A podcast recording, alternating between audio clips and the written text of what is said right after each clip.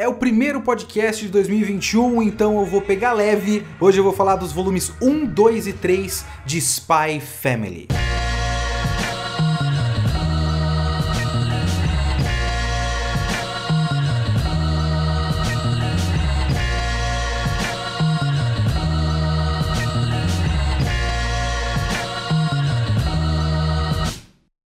Olá, eu sou o Leonardo Kitsune e o Kitsune da Semana é o meu podcast semanal para eu comentar o que eu quiser, do jeito que eu quiser.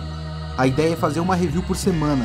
Pode ser um filme, um livro, um anime inteiro ou só um episódio, um mangá inteiro ou só um volume. Eu vi, eu li, eu quero falar, então é aqui que eu vou falar. Se você quiser comentar o episódio, me siga no Twitter, leokitsune, ou manda e-mail para leokitsune.gmail.com e não esquece de seguir o podcast para sempre ser notificado de novos episódios. O podcast deu uma pequena pausa, vocês podem ter reparado, né? Ficou talvez um mês e meio sem episódios, alguma coisa do tipo porque foi mudança e aí problema de instalação de internet aqui em casa e tudo mais. E também mudança de emprego. Se vocês não sabem, se vocês só me acompanham pelo podcast, que eu acho a possibilidade bem baixa até, eu estou na televisão. É uma virada da minha vida que eu realmente não esperava. Eu estou agora apresentando um programa na televisão aberta chamado Funimation TV. Olha só, então é todo dia no canal Loading às 8h15 da noite. Então, eu sou um apresentador de televisão. Eu, eu, eu concorro no horário com William Bonner. um dia, um dia eu vou ganhar da audiência do William Bonner. Vai ser um dia muito ruim de notícia. O Bolsonaro não vai, tá falado, não vai ter falado nenhuma merda. Isso é um sonho. Já pensou um dia que o Bolsonaro não falou nenhuma merda? Olha só. Mas agora o podcast está de volta e eu já falei algumas vezes aqui no podcast que parte da minha brincadeira com ele é eu me desafiar com algumas coisas um pouco diferentes. É, eu já falei um pouquinho de literatura, o meu próximo podcast é, é literatura de um autor que eu gosto muito, então tá um nível meio Evangelion de medo de falar, de, de ser vazio para uma coisa que eu gosto muito.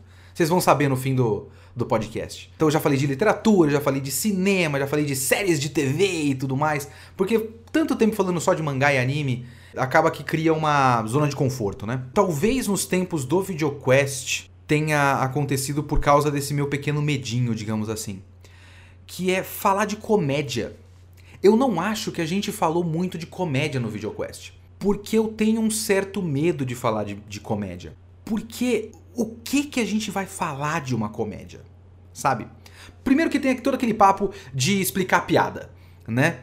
É, eu acho que tem alguns desafios na, na, na comédia.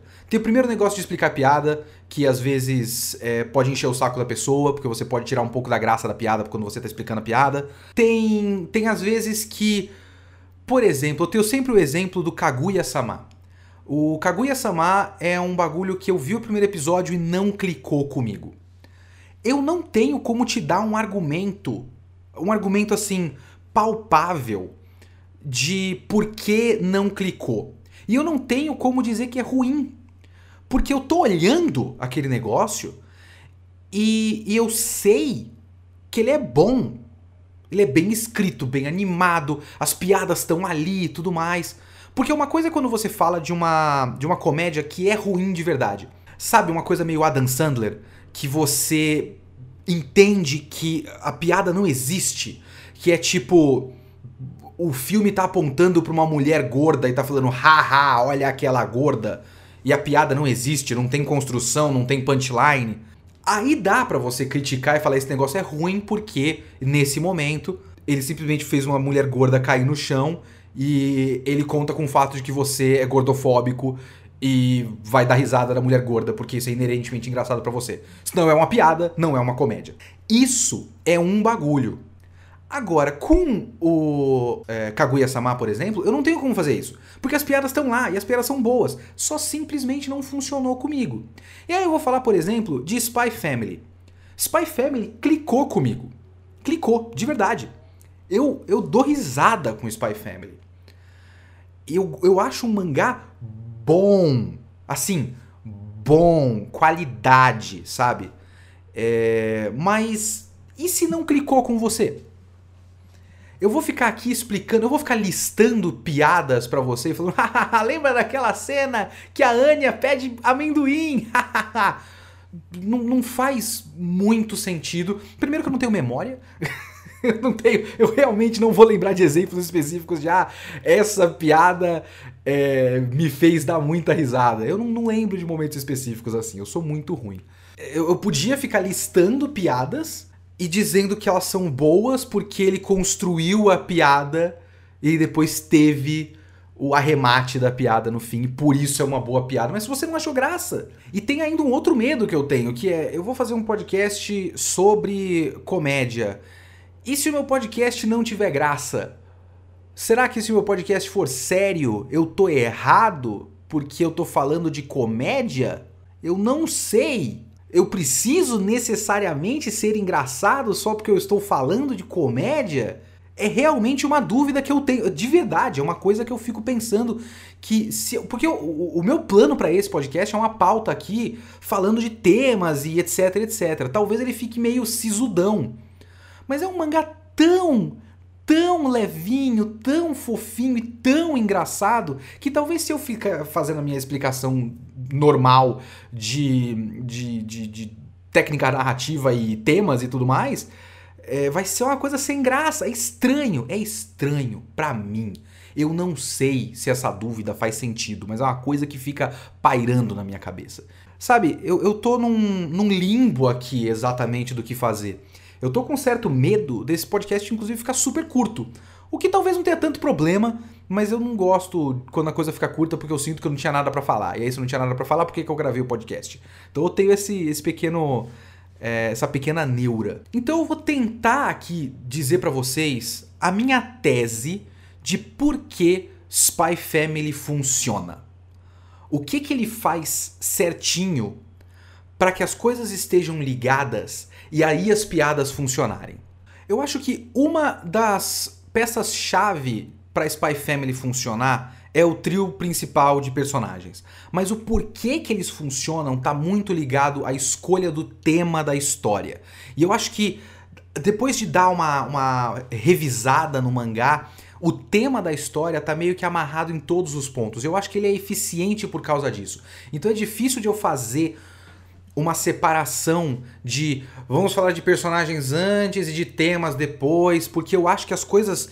O, o Spy Family é um mangá bem escrito o suficiente para esses elementos não estarem separados. Eles são elementos que estão necessariamente ligados um com o outro e uma coisa só funciona por causa da outra. Os personagens só funcionam porque eles a todo momento e por conceito, por concepção, eles, eles estão ligados ao tema da história. Muito bem, eu tô aqui falando há mais ou menos uns 8, 7 minutos desse negócio, eu não fiz uma sinopsezinha dele, caso você não tenha, não conheça Spy Family. Porque Spy Family é a história de um cara que é um espião, o Lloyd, e ele tem que se infiltrar numa, numa escola de elite para chegar num líder de estado de um outro país, porque esse líder de estado pode acabar causando, causando uma guerra e terminando com uma trégua que existe entre dois países aí. Então você tem esse cara que é um espião, só que a missão dele demanda que ele entre nessa escola através de uma criança. Ele precisa ser um pai de uma criança que é aluna da escola de elite. Ele adota uma criança para fazer parte da missão dele, que já é um problema para ele, porque ele sempre trabalhou sozinho. E criança é uma coisa imprevisível. Eu tenho um filho de 5 anos, eu sei.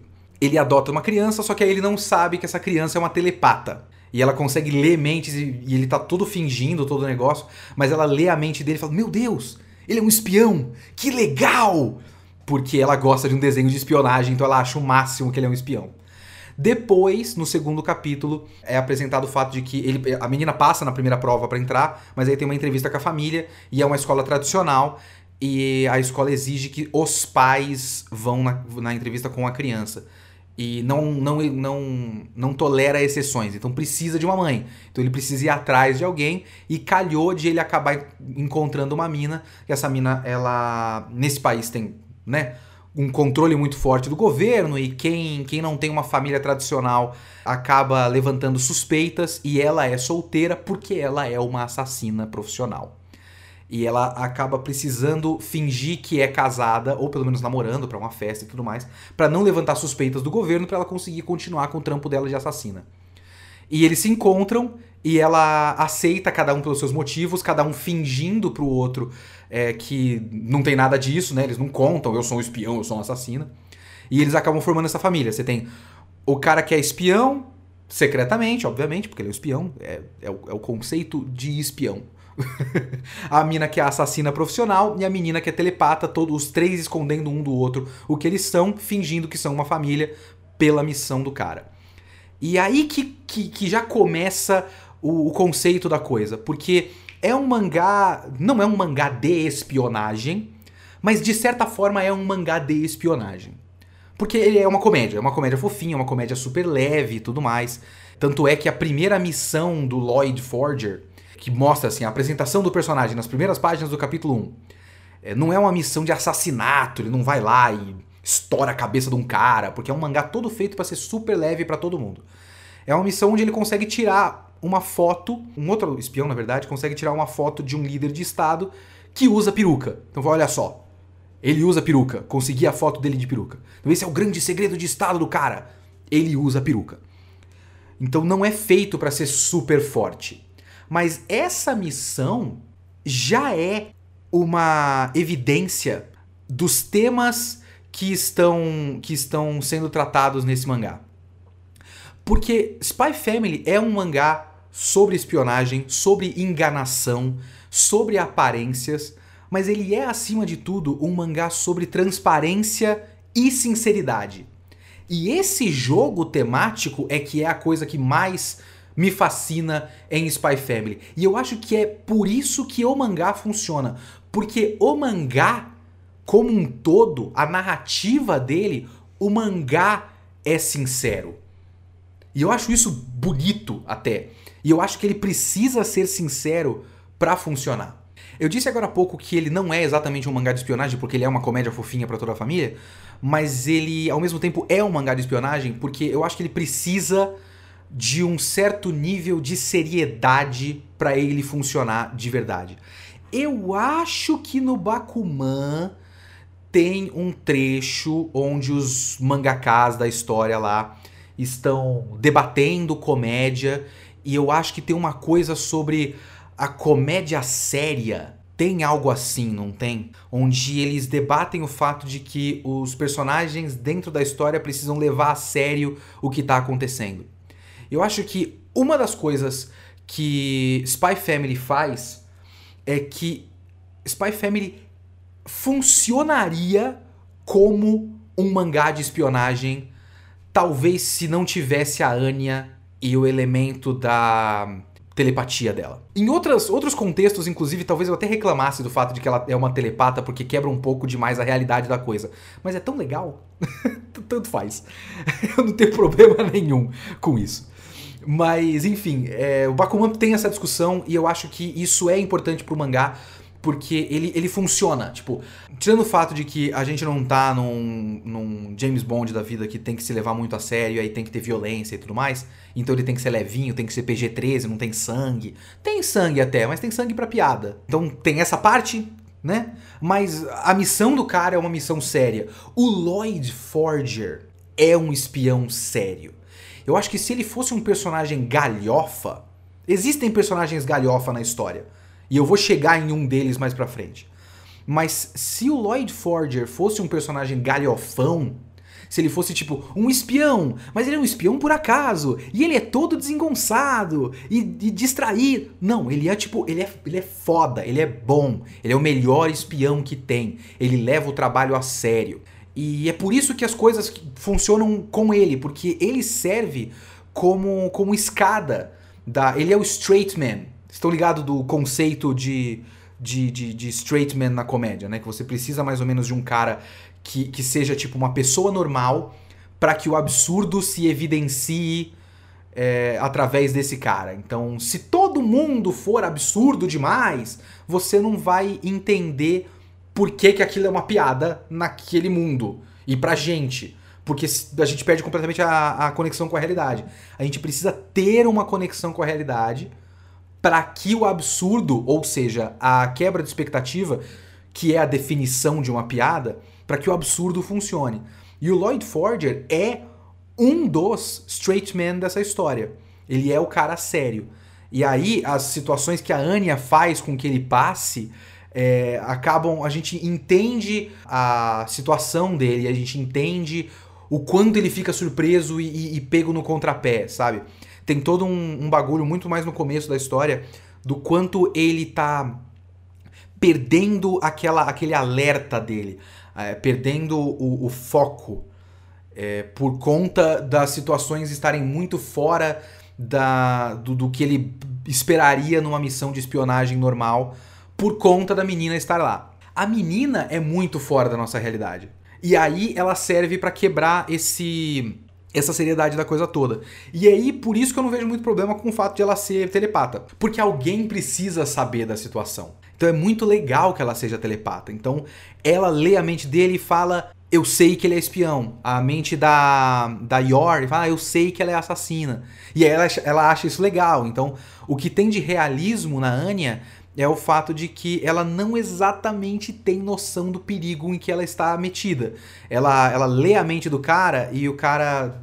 O cara sinceramente acredita que ele faz aquilo pelo bem do mundo. Então ela tenta colaborar porque ela vai salvar o mundo. Tipo, eu vou passar nessa prova porque passando nessa prova eu vou salvar o mundo. Eu vou ficar amigo daquele menino que eu não gosto, porque se eu ficar amigo dele, o, o, o, a paz do mundo está nas minhas mãos. Então tem uma sinceridade dela no quanto ela acaba se dedicando àquilo porque ela sabe da situação toda e ela é uma criança inocente, fofinha, bonitinha.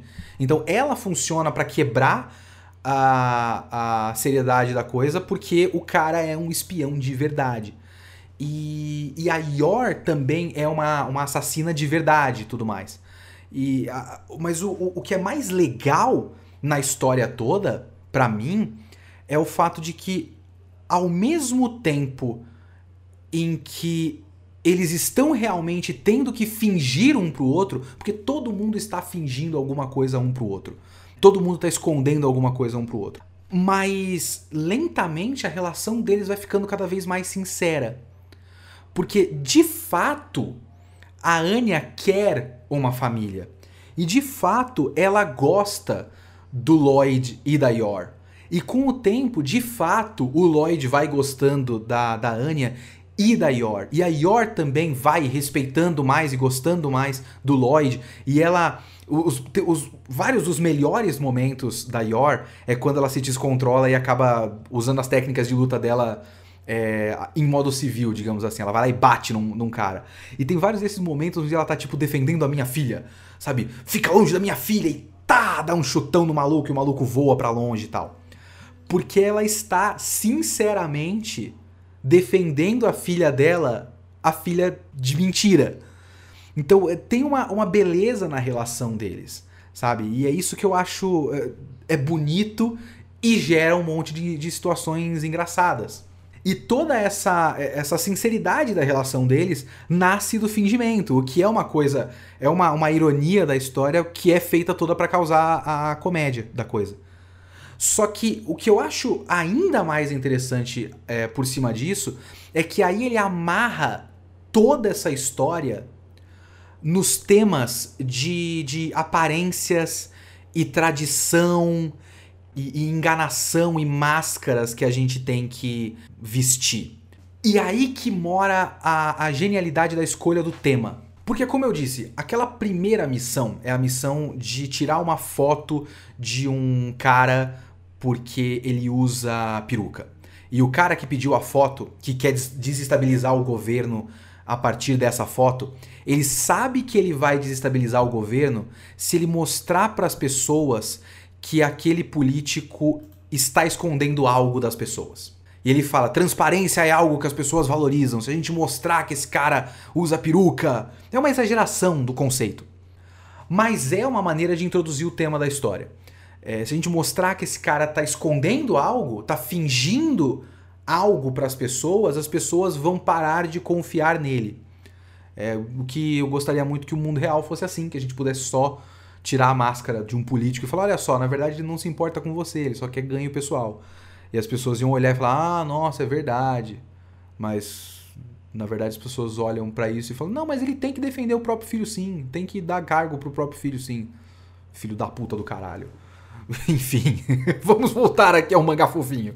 Então você tem isso e aí você tem uma série de outras coisas que acontecem por conta de você estar num contexto político de um governo que parece bastante autoritário quando a gente para para pensar. Parece um, um, governo muito autoritário, um governo com, com controle muito grande das liberdades das pessoas. Então você tem, por exemplo, parte da motivação da Yor é o fato de que ela precisava fingir que tem um marido para continuar fazendo a coisa que ela gosta. Porque ela parece gostar do negócio, sabe? Ela não tem grande problema com ser uma assassina. É uma coisa que ela sabe fazer e ela faz. Inclusive a Yor é uma personagem muito interessante porque ela é tipo. Ela é quase tão inocente quanto a, a Anya. É bem legal isso. Tipo, ela é uma assassina foda e tal. Mas ela é tipo uma pessoa. Tem, tem um. No começo, no capítulo 2, tem uma, uma cena do, do Lloyd falando: Eu não sei se essa é a, a mulher mais, mais sagaz ou mais tapada que eu já vi na minha vida. Porque ela tem lá os reflexos e tudo mais, e ela chega e ele não sente a presença dela. Mas aí ele fala que ele bateu na cabeça do maluco e fala: Ah, é um tratamento concussivo da psicologia. E ela faz assim: Ah, nossa, é verdade. então, ela tem isso, tipo, ela é meio tapada ao mesmo tempo que ela é super instintos e sentidos aguçados de assassina implacável e tal. Então tem, um, uma jogada interessante. Então, ela precisa fingir que tem um marido, porque naquele governo e naquele país, se você não tem um marido, você vai ser levada pelo, pela polícia do estado e, e jogada no DOPS sabe, interrogada, porque você tem que ter uma família tradicional. E aí você tem os valores da família tradicional. O Lloyd precisa ficar fingindo para os vizinhos e tal, que ele tem uma família tradicional. E aí você tem cenas maravilhosas com a Anya. Tipo, a Anya, eu gosto muito quando ela faz esse tipo de coisa. Tem uma cena no começo que ela fala é, para pros vizinhos no prédio. Oi, eu sou a Anya e eu sempre fui filha do meu papai. Que é uma frase maravilhosa, né? Eu sempre fui filha do meu papai. E aí ele fala, essa parte você não devia ter falado e tal. Então ele precisa fingir uma tradição e aí ele precisa entrar numa escola que é uma escola de elitizaça e essa elitizaça também reforça esses valores de tradição familiar. Você tem, por exemplo, aquele cara que é o. Eu nunca lembro o nome dele, sinceramente, mas é um maluco de um bigodão e de um barbão e cabelo longo. E ele fala o tempo todo de elegância, elegância, elegância. Então ele tem essa coisa da etiqueta e da elegância e do porte. Então acaba que dá certo porque eles conseguem trabalhar ali, abordar esse maluco a partir dessa obsessão dele pela elegância e pelo, e pelo porte e tudo mais. Mas esse cara acredita nisso. E ele acredita nesses, nesses valores da, das aparências. Porque tudo que, que esse país prega, basicamente, é o valor das aparências. E é aí que existe a jogada temática da coisa, de os caras precisarem fazer essa infiltração de espionagem. Espionagem é jogar com aparências e eles fingirem essa família tradicional. E aí que também tem a beleza da coisa, que eles vão, eles vão se descobrindo que isso era a coisa óbvia da, da história para mim, né? Tinha uma coisa que eu esperava do mangá e não era nada disso, e uma coisa que eu já esperava do mangá e que se não fosse isso eu ia achar até estranho, que era muito óbvio. O que eu esperava era isso, que se eles têm que fingir que essa era a única coisa que eu sabia da história. Eles, você tem uma assassina e um espião, eu não sabia da menina telepata, mas você tem uma assassina e um espião e eles têm que fingir que são uma família. E aí eu olhei para isso, ele parecia um mangá muito fofinho, não é um bagulho adultão e tal. Eu falei: "Ah, então com certeza eles vão descobrir que eles se gostam e que eles são uma família feliz juntos". E é, isso é o que o mangá faz. Isso era, isso era muito óbvio para mim, isso é o que o mangá faz. E isso é legal, isso não tem nenhum problema eles fazer simplesmente o óbvio para mim, porque esse é um óbvio bom. E assim, é um óbvio que, que fica bom porque é bem feito. Porque você tem personagens é, muito gostáveis, muito simpáticos, muito relacionáveis e tudo mais. E você gosta deles automaticamente, assim. Isso tá na arte, tá no fato de a Anya ser. O, o design da Anya ser a coisa mais lindinha do mundo. E a Anya ser a personagem mais lindinha do mundo. Ela tem aquelas, aquelas expressões, aquelas reações dela e tal. O, o momento em que eu acho que o, o Lloyd fala para ela que ela tem que. É, o Lloyd ou a Yor se tiver bullying contra ela, ela a melhor maneira é dela, ela, ela, mostrar que não se importa e rir na cara do, do bully e tudo mais. E aí ela dá risada, mas ela dá uma risada meio creepy, porque ela tá forçando aquela risada e ela não sabe fingir, porque isso é uma das coisas legais da Anya, ela não sabe fingir e ela precisa fingir. É, e aí ela finge aquele sorriso, mas parece um sorriso meio maléfico, assim. E é uma cara maravilhosa daquele sorriso maléfico dela. Então você tem a Anya, que é a coisa mais fofinha do mundo. Você tem o Lloyd, que é tipo um puta espião, mas ele não é, não é um babaca, não é um filho da puta, não é um assassino frio.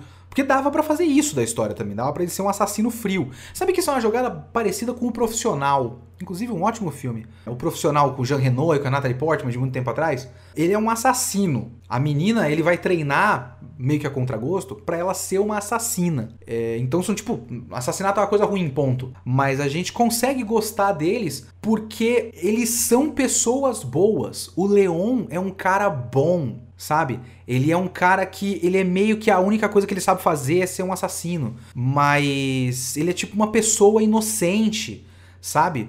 Que, que gosta de planta e bebe leite e esse tipo de coisa. Então ele é um tipo um, um cara legal que a profissão dele é assassino. E, e, funciona por causa disso, porque a gente consegue gostar do Leon, e a gente consegue gostar do Lloyd, e a gente consegue gostar da Yor e tudo mais. Porque também o mangá né, esconde certas coisas da gente pra gente não ver. A Iora é uma assassina, mas você não vê ela arrancando o coração de uma pessoa com frieza, né? Então essa era a coisa que eu, que eu já esperava e que foi muito bem feita na, na história. Agora, o que eu achava que ia ser e não tem nada a ver, e eu fico feliz de não ser, porque o jeito que é o mangá de verdade é muito mais interessante do que eu esperava, eu esperava que fosse um é, Sr. e Sra. Smith, sabe? Que eles estivessem um enganando o outro meio que de propósito, e eles fossem espiões, e, e no fim acaba que é, eles estão de lados opostos e acabam sendo adversários e tudo mais, esse tipo de coisa. E eu acho que é, já tem o Sr. e Sra. Smith.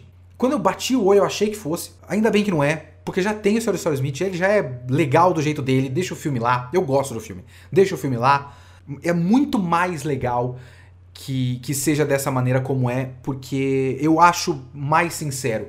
Não tem, para mim, um pingo de sarcasmo nesse mangá. Isso para mim é muito legal. Hoje, mais cedo, eu tava vendo um vídeo que é o do daquele canal Innuendo Studios.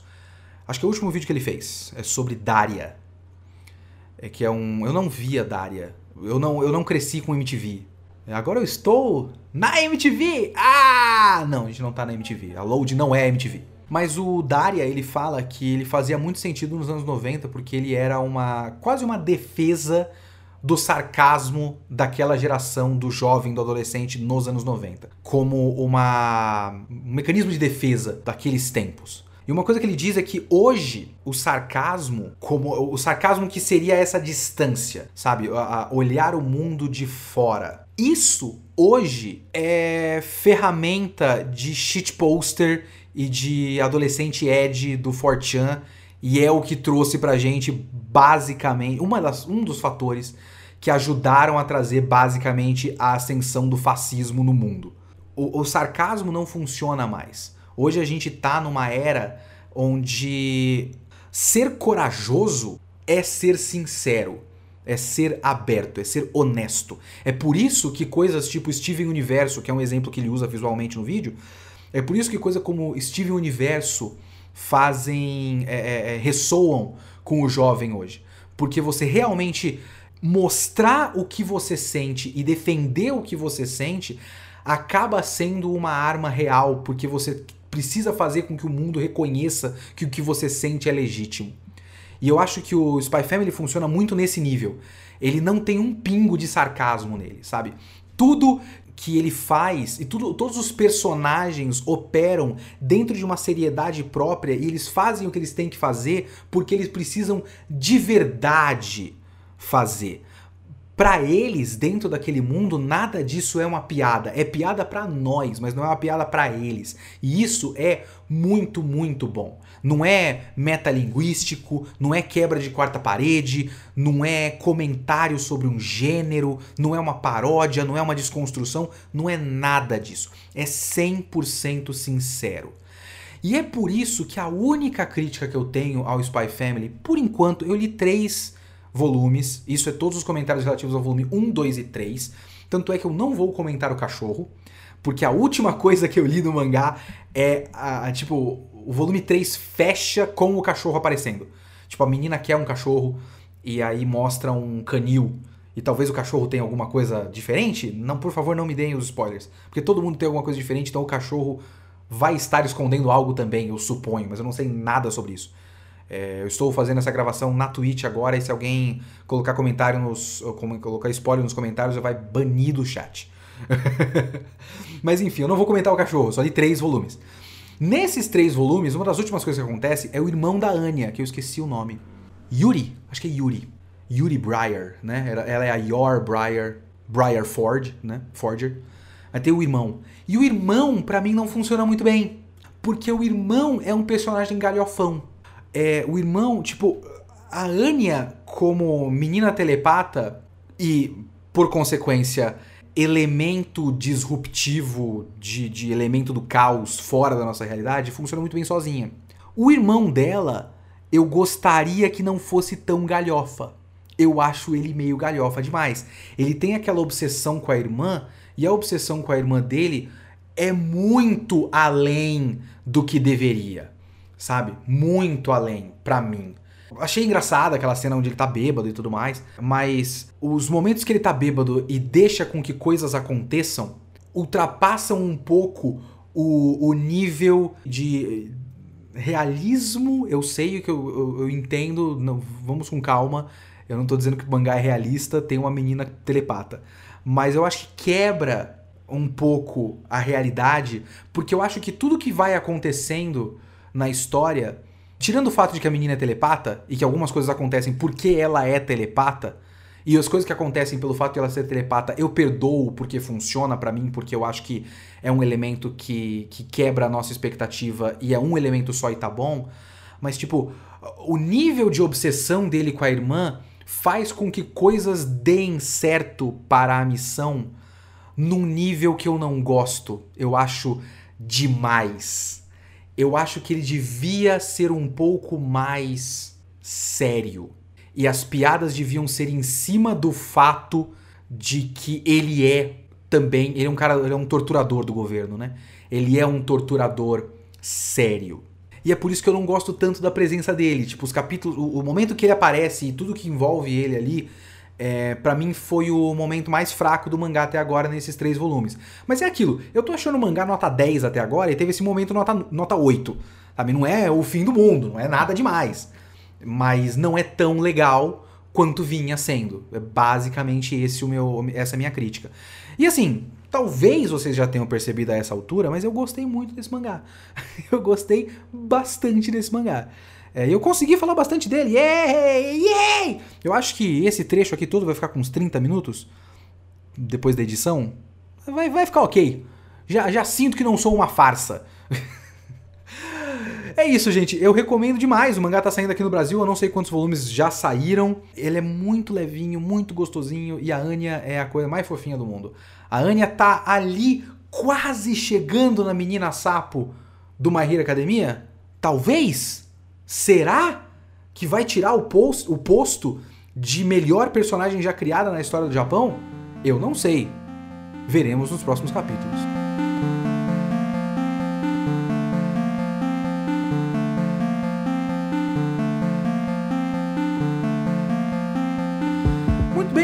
E-mails do último podcast sobre o filme do Mortal Kombat. É, vocês mandaram e-mails, olha só, o e-mail da Laís Scherer Donini foi no dia 14 de dezembro. Eu estou gravando no dia 31 de janeiro. Faz um tempinho. Vamos lá, vamos ler os e-mails aqui de vocês. Mais uma vez, muito obrigado a todo mundo que manda e-mail. Se você tem comentários a fazer esse podcast, mande e-mail para mim. Eu gosto de receber vários e-mails. Por favor, é legal. Ou então, comente no Twitter, arroba Kitsune. Manda um tweet para mim e fala, Kitsune, esse podcast foi muito bom. Aí eu olho isso e eu fico feliz. vamos lá, vamos ler os e-mails. Laís Scherer Donini falando: E aí, Kitsune, tudo bem com você? Fico muito feliz que tenha feito um podcast sobre o filme Mortal Kombat, que está sensacional. Confesso que, assim como você, eu adoro esse filme. Eu me divirto e dou muita risada toda vez que eu assisto, e eu concordo com você sobre todos os pontos positivos do, do filme: os cenários, o design de produção, os figurinos, as cenas de luta, obviamente não todas elas, a escala de atores, exceto Christopher Lambert, mas eu acho muito engraçado que os pontos negativos do filme chegam a ser o grande charme do filme. Na minha opinião, tudo que esse filme tem de ruim funciona perfeitamente para uma franquia de games como Mortal Kombat. Eu acredito que a pior coisa que fizeram com Mortal Kombat foi meter uma história e mitologia naquele universo tanto nos games quanto nos filmes. Pelo menos no primeiro filme, a história e mitologia do Outworld está no filme, mas nada disso importa. É só uma desculpa para ter o torneio e as lutas. O que é ótimo, como você disse, o filme não perde tempo explicando essas coisas e vai direto ao ponto, o que faz ele fluir muito rápido e não ficar chato. Eu não sei, eu não me lembro de ter falado que eu, que eu precisava de uma explicação melhor do mundo do Mortal Kombat, porque eu acho que toda explicação de mundo, de lore do Mortal Kombat, para mim, foi tá perfeitamente ok dentro do filme, porque eu realmente acho que não precisa de muito. O que eu queria que fosse explicado era o torneio. Pra eu entender, tipo, não precisa de nada muito complexo. É que eu precisava que o torneio fizesse sentido. para eu saber por que esse personagem está lutando com aquele outro personagem. Ou no mínimo, tipo, sei lá, a luta com a Kitana, ela simplesmente acaba, um vencedor não é declarado e o Liu Kang vai lutar com, o, se não me engano, o Sub-Zero depois. O Liu Kang ganhou? A Kitana foi desclassificada? O, o, o, o Sub-Zero lutou contra outras pessoas para chegar no Liu Kang? É um sistema de eliminação? Qual é o sistema das lutas? É possível que o Liu Kang acabe lutando contra o Johnny Cage? Sabe, é isso que eu acho que faltava um pouco de explicação e é por isso que eu digo que os caras do Mortal Kombat tinha que ter lido ou assistido Yu Yu Hakusho. Então eu não preciso que fique explicando mais do lore do Mortal Eu tô cagando pro lore do Mortal Kombat, mitologia do Mortal Kombat. Eu quero que se foda o Outworld que assim, total. Eu não. Desculpa vocês do Fighting Game Community. É, eu não consigo entender quem se importa tanto com história de jogo de luta. Não precisa. Não tem porquê. eu sei que melhora a, a, nossa relação com os lutadores. Eu tô só brincando, gente, não se preocupe. Mas eu não preciso muito disso. Eu preciso de designs legais. O design tem que transparecer uma personalidade. E aí o gameplay tem que ser bom e toda a estética da coisa tem que ser boa. É por isso, por exemplo, que eu não gosto de Mortal Kombat. Eu acho a estética ruim, eu acho o design dos personagens ruim, e eu acho o gameplay ruim. Então por isso eu não gosto de Mortal Kombat no geral, por exemplo. E ainda tem todas as, continuando o e-mail da Laís aqui, todas as coisas toscas do filme que eu adoro. A péssima atuação do Christopher Lambert, o CG e o chroma key horrorosos, o Kano mais nojento que existe, isso não é uma coisa tosca, isso é proposital, isso é ótimo. o Sub-Zero descendo as escadas, que é maravilhoso, é o melhor gif do mundo, de acordo com ela. A dublagem maravilhosa com Shang Tsung falando fatalidade e vitória limpa. Eu, eu sempre gostei. É, vitória limpa é um pouquinho melhor. Fatalidade é uma palavra tão falsa para qualquer momento desse tipo. Ele olhar para o fim de uma luta e olhar para as pessoas e falar, afirmar com ponto final, não uma exclamação numa frase falando, meu Deus, foi uma fatalidade. Ele só falar a palavra fatalidade. É muito falso e maravilhoso.